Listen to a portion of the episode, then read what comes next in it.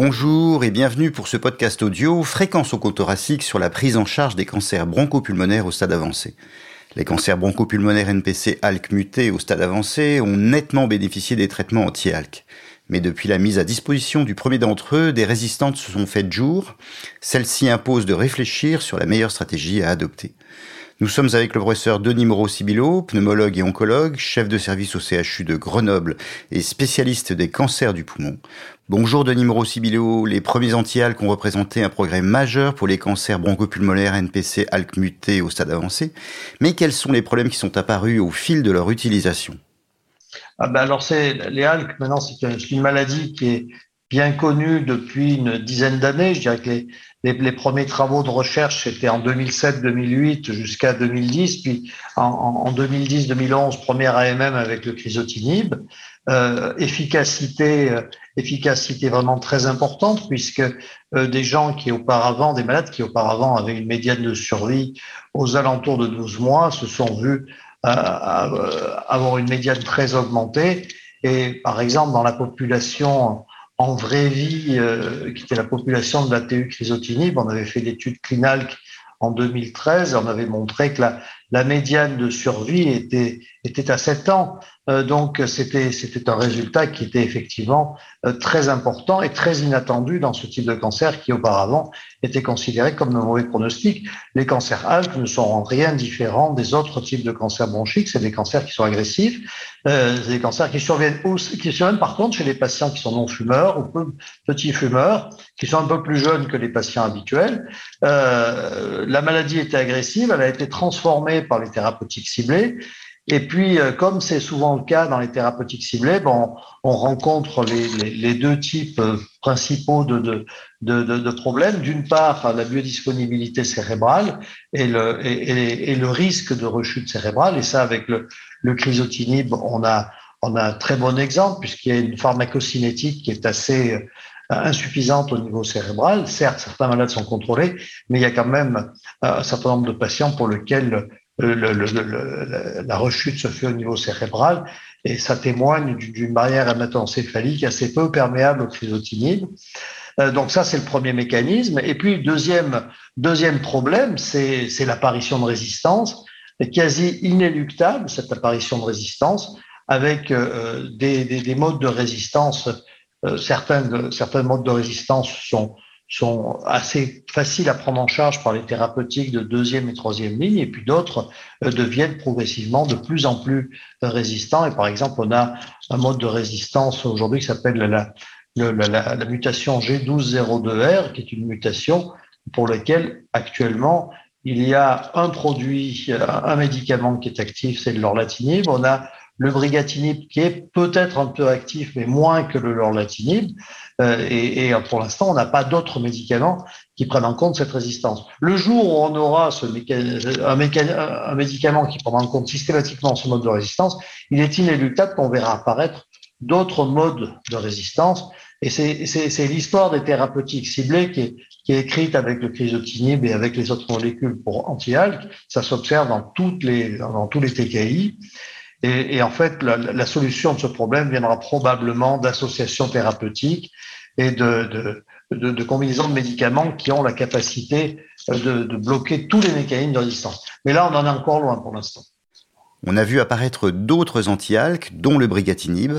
Qu'apporte ce dernier par rapport aux anti-ALK Quelle différence pharmacologique Alors oui, donc la première, première molécule, euh, donc c'est le criso, euh, ensuite, on a eu d'autres molécules qui sont apparues. La, la, seconde qui est apparue, c'est le céritinib, qui continue d'être un tout petit peu utilisé aujourd'hui, mais sa grosse limitation, ça a été euh, sa, sa, toxicité, euh, un profil de tolérance qui était moins bon que celui de la chimio dans les, dans les études d'enregistrement.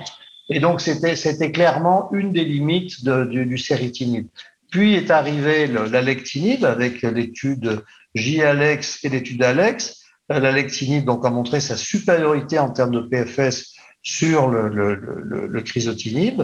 Euh, ces études donc euh, concernent finalement des, des, des, patients qui ont qui étaient traités en première ligne. Euh, et donc petit à petit, le standard de traitement a changé. On est passé du criso à la lectinib. Euh, la lectinib est aussi une molécule qui permet de prendre en compte la résistance au chrysotinib parce qu'elle elle est active sur un certain nombre de mutations de résistance. Et bien évidemment, le, le brigatinib s'inscrit dans cette logique avec une molécule qui a été développée d'abord sur des phases tardives et avec la démonstration d'une efficacité sur les mécanismes de résistance et notamment sur le mécanisme de résistance 1202R. Et petit à petit, le développement de ce, de ce brigatinib s'est fait vers la première ligne avec une étude comparable à, l'étude JALEX, qui est l'étude Alta 1L, dans laquelle il y a, une comparaison du brigatinib et du chrysotinib. Et là aussi, là encore, on démontre une efficacité supérieure en première ligne de la nouvelle molécule du TKI de deuxième, presque troisième génération, qui est le, qui est le brigatinib, qui est bien supérieur en termes de PFS, euh, de protection cérébrale que le, que le chrysotinib. Alors, très clairement, les avantages du brigatinib dans cette situation-là, c'est un spectre plus élargi sur les mutations de résistance, donc probablement une limitation de l'apparition de ces mécanismes de résistance. Deuxièmement, un, un, une biodisponibilité au niveau cérébral qui est bien meilleure, et ça, on, s'en aperçoit vite, avec une, PFS intracérébrale qui est meilleure que les malades aient été d'emblée des métastases cérébrales ou à titre de protection de l'apparition de métastases cérébrales chez les malades qui vont ultérieurement progresser. Et donc, c'est un, médicament très intéressant qui s'inscrit dans les médicaments de première ligne, mais la course à la première ligne continue et il y a d'autres molécules, évidemment, qui essayent d'arriver sur le, Graal de cette première ligne. Par exemple, on a l'étude Crown qui a, euh, qui a comparé le, le lorlatinib, qui est l'anti-G1202R, avec le chrysotinib qui, là aussi, démontre un avantage de PFS, un avantage en termes de protection cérébrale par rapport euh, euh au, au chrysotinib. Donc, vous voyez, là, on, a, on est finalement passé dans une phase euh, où on avait zéro molécule, puis une, et puis maintenant, il y a plein de molécules anti-ALK qui se présentent. Et, donc, ça offre des perspectives et il faut maîtriser maintenant quelle va être la meilleure séquence thérapeutique. On a également vu récemment la publication des résultats finaux de l'étude ALTA 1L qu'apporte cette étude en termes de PFS, de survie globale et de séquences thérapeutiques? Y a-t-il des données également de tolérance? Alors, euh, euh, en termes de PFS, clairement, supériorité du, du Briga par rapport, au chrysotinib. En termes de survie globale, comparabilité euh, de la survie globale des deux groupes, la, la, médiane n'est pas atteinte ni dans un groupe ni dans l'autre. Et ça, c'est clairement un effet euh, lié à l'introduction de médicaments au moment de la progression sous le traitement de première ligne. Si on fait une stratification prenant en compte les traitements de seconde ligne, eh bien, on s'aperçoit que la séquence comportant le brigatinib en premier est supérieure à la séquence comportant le chrysotinib en premier. C'est-à-dire qu'on a intérêt, si on prend les résultats de cette étude, elle est assez convaincante, on a intérêt à utiliser les molécules les plus récentes en premier, car à terme, ça se traduit probablement par un bénéfice de survie. Et, finalement, le, la, la, stratification en fonction des molécules reçues ultérieurement permet de démasquer ce bénéfice qui, euh, qui autrement euh, apparaît moins évident. Euh, le, le, profil de tolérance dans Alta 1R est intéressant. C'est un profil assez euh, similaire à celui des autres ITK.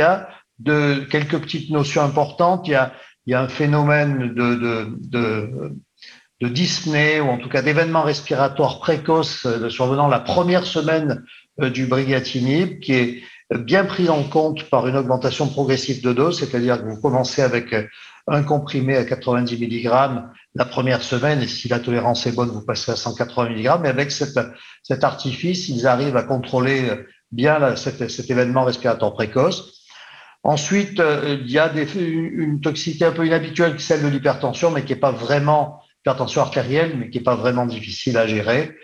Euh, le reste, ce sont des choses soit rares, soit faciles à gérer. Euh, par exemple, il y a des choses uniquement biologiques. On observe des augmentations de, d'amylase, de, des augmentations de lipase sans, sans, sans pancréatite, sans pancréatite. Donc, finalement, c'est des choses purement biologiques à surveiller et qui, euh, qui arrivent et donc qui posent pas vraiment de problème au quotidien.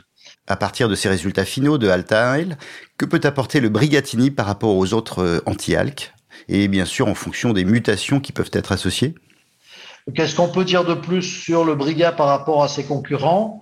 Euh, Peut-être la, prise en compte de la G1202R comme mécanisme de résistance.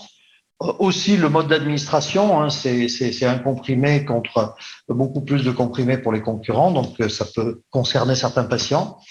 Et puis aussi, alors ça c'est quelque chose qui a été montré dans, dans cette publication de la Alta 1L, c'est dans des études post-hoc, ils ont montré que selon le variant et notamment le variant 3, euh, il y a une efficacité différentielle plus importante du brigatinib par rapport au crisotinib. Et ça, c'est quelque chose de nouveau. Et encore plus intéressant, euh, c'est euh, le, fait que si le patient est muté P53 en plus du réarrangement de HALT, normalement, ça correspond à une maladie assez agressive et qui évolue généralement assez rapidement en dépit des ITK. Et là, dans ce groupe-là, eh bien, on a un intérêt un intérêt à, avoir du brigatinib parce qu'il semble contrôler beaucoup mieux euh, la PFS dans cette situation-là. Quel est l'intérêt du brigatinib sur les métastases cérébrales dans les résultats finaux de Alta 1L Alors les métastases cérébrales, oui, effectivement, c'est un, c'est un vrai, euh, c'est un vrai défi dans, chez les patients ALK. Euh, c'est un défi d'ailleurs pour toutes les, les, les maladies traitées par des thérapeutiques ciblées. L'enjeu, c'est la pénétration intracérébrale du médicament. Euh, cet enjeu est un enjeu complexe. Euh, il y a des médicaments qui ont une pénétration insuffisante. L'exemple typique, c'est le c'est le, c'est le crisotinib. Et on espère avec les médicaments de nouvelle génération, et notamment euh, le Briga, mais aussi l'Alec, mais aussi le, le lorlatinib, d'avoir une meilleure protection cérébrale. Alors, ceci est vraiment, à mon avis, très important. Euh, il vaut mieux essayer d'éviter d'emblée que surviennent les métastases cérébrales, car la survenue des métastases cérébrales chez un patient, c'est au-delà des symptômes neurologiques, c'est aussi toute une transformation de son quotidien. Quelqu'un qui a des métastases cérébrales, généralement, perd euh, l'autorisation du permis de conduire, euh, et donc à ce moment-là, il se retrouve handicapé chez lui à, plus pouvoir sortir, est ce qui peut représenter un handicap considérable pour la vie du quotidien, et d'où l'intérêt, d'où l'intérêt d'une protection cérébrale envisagé d'emblée euh, qui permettra d'améliorer, même de sauvegarder la qualité de vie du patient euh, tout, au long, au long de son traitement. Et je rappelle que c'est quand même un traitement qui va être prolongé pendant des années. Donc c'est important d'avoir les aspects qualité de vie, vie quotidienne en, en arrière-pensée. Dans Alta One, on observe une, une survie sans progression intracérébrale, euh, meilleure évidemment dans, dans, le groupe crisotinib, dans le groupe euh, brigatinib par rapport au groupe crisotinib. On s'y attendait, le crisotinib est, est, est, inférieur. Et ce qui est, ce qui est, ce qui est intéressant, c'est que ceci est vrai chez ceux qui ont d'emblée des métastases cérébrales, dès le diagnostic, donc, donc il y a une efficacité différentielle, mais aussi, ça c'est aussi vrai chez ceux qui au départ n'ont pas de métastases cérébrales, et il y a un taux de progression intracérébrale plus faible dans le, groupe de ceux qui sont traités par le brigatine. Donc clairement, ça répond à l'objectif de protection cérébrale. Quelle est votre conclusion en termes de meilleure utilisation de ces molécules? Alors aujourd'hui, euh, le brigatinib bon, s'inscrit comme une molécule de, première ligne. Ce n'est pas la seule molécule, il y a aussi la, lectinib. Le choix entre les deux va être euh, probablement lié au caractéristiques cliniques du patient, euh, probablement liées aussi à sa capacité euh, d'accepter une prise de nombreux comprimés ou simplement d'un comprimé matin et soir.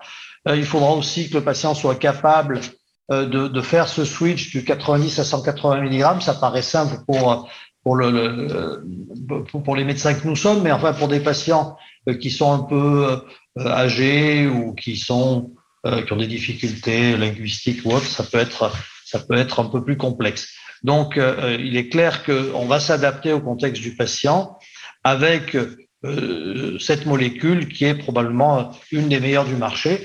Euh, dans l'avenir, il y en a d'autres qui vont arriver. la question qui se pose pour nous tous, c'est pas de savoir si c'est le brigatinib en premier ou la lectinib ou le lorlatinib. La question, c'est celle de la meilleure séquence euh, de la meilleure séquence et peut-être à terme de la meilleure association thérapeutique, car euh, il faut essayer de circonvenir le plus longtemps possible euh, les mécanismes de résistance et idéalement, comme ça a été fait, mais dans une autre discipline qui est l'infectiologie, c'est annuler complètement la possibilité de résistance. on n'en est pas encore là pour l'instant, malheureusement. Merci Denis Moreau-Sibilo. Cette édition de Fréquence Oncothoracique est terminée et je vous dis à très bientôt.